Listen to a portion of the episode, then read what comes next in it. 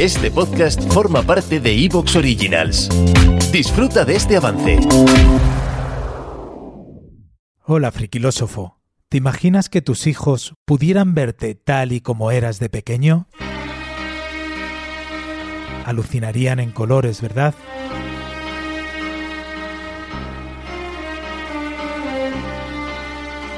Nada que ver con lo que somos ahora. La vida nos ha ido añadiendo capa tras capa, ocultando nuestro verdadero yo.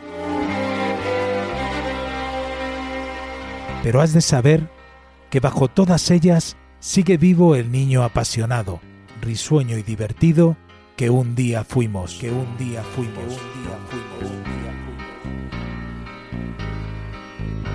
Nos hemos dejado derrotar por el tiempo, y eso que somos la generación de hierro, a la que nos dieron mil y un calambrazos, los que viajábamos en los coches sin ninguna medida de seguridad.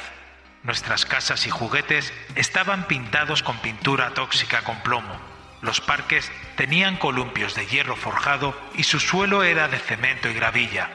Bebíamos agua de cualquier sitio y no enfermábamos. Y así, durante casi cinco décadas, la vida nos ha estado poniendo zancadillas.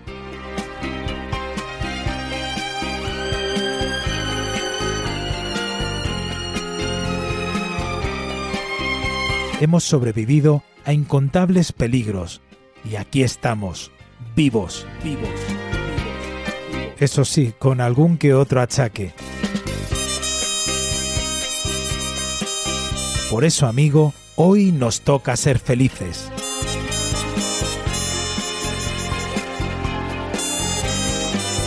Sí, friquilósofo, la vida no pudo con nosotros, y eso que lo intentó por activa y por pasiva, lo que quiere decir que somos más fuertes de lo que pensamos.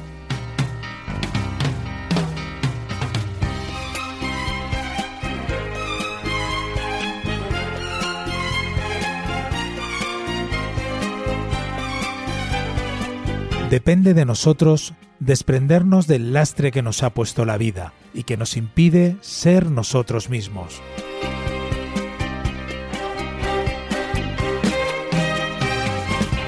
Hoy, en Friquilosofía, te invitamos a que disfrutes con nosotros de una de las series más icónicas de la televisión que llegó a España en 1980.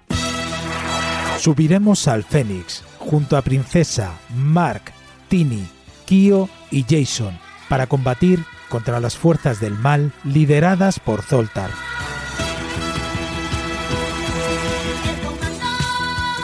Dirigidos por el profesor Anderson y coordinados desde el centro Neptuno por el robot Zar 7 y Roberto 1.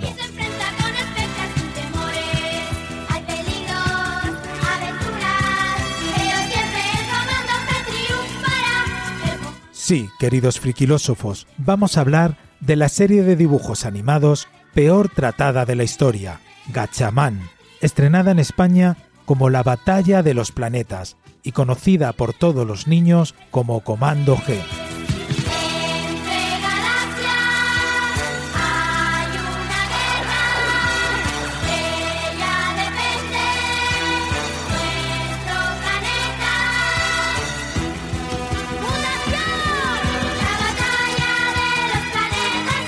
Solo aquí te contaremos todos los secretos y curiosidades de esta serie, cómo se recortaron sus tramas y diálogos, cómo y por qué, se censuraron escenas y cómo se añadieron personajes para aprovechar el tirón de la Guerra de las Galaxias. Hablaremos de sus dobladores, de su merchandising y del resto de series que no se llegaron a emitir en nuestro país.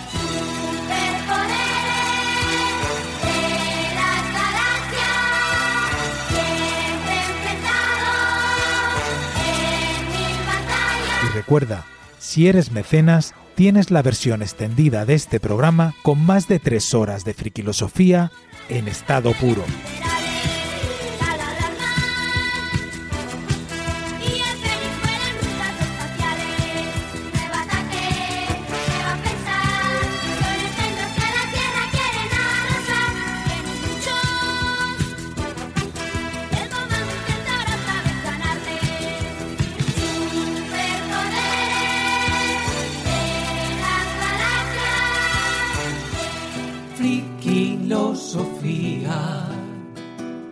Una forma de vivir.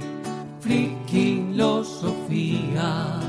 Hoy, en Frikilosofía, volvemos a viajar en el tiempo para hablar de una mítica serie de dibujos animados. Sofía es mi forma de sentir. Frikilosofía. Hola frikilósofos, aquí estamos de nuevo para compartir con vosotros un rato agradable, lleno de positividad, humor, friquismo y sobre todo buen rollo. Me embruja la luna, presiento el misterio. Y en la sección Creciendo Juntos, Juan y Diego, padre e hijo, nos darán su punto de vista diferente y original. Aunque el que más me gusta es el robot. El robot Sí, Zark 7. es el que hace un poco de, de narrador, ¿no? Sí. Y el que le intenta dar un poco un toque de humor, aunque a mí personalmente no me hace mucha gracia. Y para hablar de todo esto y mucho más, ¿quién mejor que nuestros queridos e ilustres frikilósofos? Con todos vosotros, Paco Alberola, Son cuatro jóvenes que en grabación en este podcast van a desglosar la serie de Gachaman. Comando Geofuerza G, como lo queráis llamar. Aquí estamos un día más, chicos. Juan Carlos González Sánchez, Soy Zar 7. Zar 7 siempre vigilante, vigilante, vi- eh, Zar 7. Siempre a vuestro ayuda y rescate os enviaré comando frikilosofía. Zar 7, Zar, Zar, Zar venga, 7. haga apagar ya a Zar 7 y Susani, digo, y Miguel Ángel Sánchez Migallón. Pues del Centro Neptuno, Roberto 1. Desde el Centro de Frikilosofía, los Frikilósofos. y todas las emociones.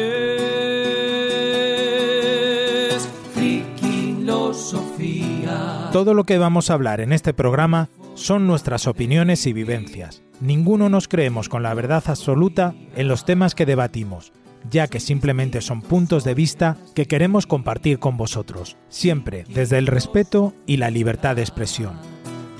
Es mi forma de sentir. Frikilosofía. Estás en Frikilosofía, tu canal de comunicación en positivo, para que dejes por un momento tus problemas aparcados y te unas a nosotros para pasar un buen rato de tertulia, positividad, humor y buen rollo. ¿Te apuntas? Frikilosofía. Soy distinto, soy así. Mi nombre es Tomás García Baringo y esto es Frikilosofía. ¡Mutación! Comando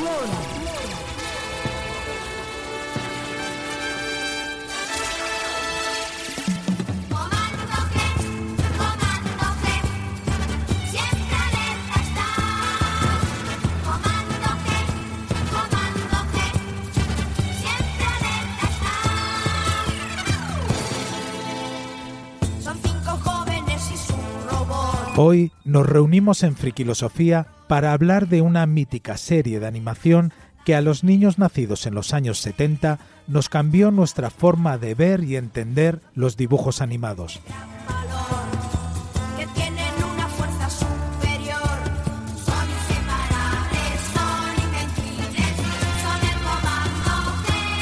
La batalla de los planetas, o como la conocíamos los niños por aquella época, Comando G, ¿verdad Paco? Claro, porque a- al igual que Mazinger Z, eh, nos ofrecía un producto distinto a lo que estábamos acostumbrados, a Heidi, Marco, Abeja Maya, todo este tipo de cositas. Aunque hay que reconocer que muchos lo recuerdan, muchos recuerdan al Comando G, pero no llegó al impacto de Mazinger. Se quedó ahí un pelín, pelín en segundas nupcias, yo digo, en segunda posición. Pero bueno, Comando G es Comando G. Yo es que para mí Mazinger Z, el Comando G y los Caballeros Zodíacos son mi sagrada trinidad, con lo cual, pff, ¿qué puedo deciros?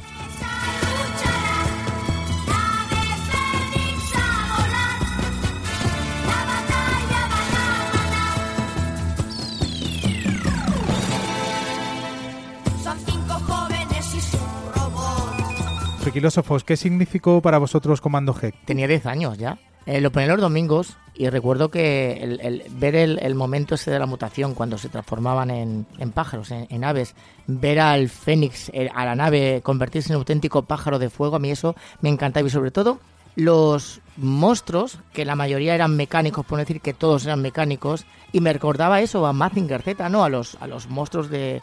A los brutos mecánicos de Mazinger Z y me encantó. Y luego, claro, lógicamente, coleccionando un montón de. entre los cromos, entre los eh, pegatinas que salían.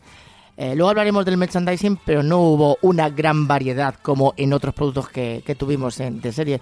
Pero para mí fue un, un, un boom, un boom, otro boom de los que te hacen mella y te dejan marcado para el resto de tu vida.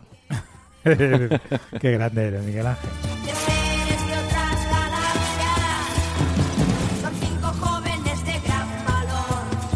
A mí personalmente me gustó la serie, lo que pasa es que ya me pilló allí en una edad en la tierra de nadie, eh, donde estás a punto de hacerte adolescente, donde estás ahí medio entre Pinti, entre Pinti y Valdemoro. Y la recuerdo que la veía, pero bueno, pues no fue esa pasión que tuve por otras series anteriores de dibujos. Insisto, me pilló en una época personal de indefinición, en la madurez semi tal, de que, que doy para adelante, que doy para atrás, un pasito para adelante, María. Tú, Juan Carlos, que éramos maduros, pero yo con 10 años no era, era un niño y con 11 es un niño todavía. Yo, Pero- por lo menos. Pero yo es que nací en el 69, ya tenía yo ahí. Un año más que yo. 11, 11. 11. Eh, Yo le voy a echar un 12, poquito la culpa, yo le voy a echar un poquito la culpa al horario en el que se emitía. No es lo mismo un sábado después de comer, que estábamos muy acostumbrados a los dibujos que era lo que había tal, que el domingo por la tarde, que por regla general era las tareas atrasadas que no te habías hecho para el lunes en, Eh, en el eh, colegio. Te lo juro, Paco, ¿A que te, sí? lo, ¿A eh, que te sí? lo juro, a mí me influyó también. Es decir, es que los domingos por la tarde era totalmente otra guerra. Era ponerte con las tareas, era ponerte con tal.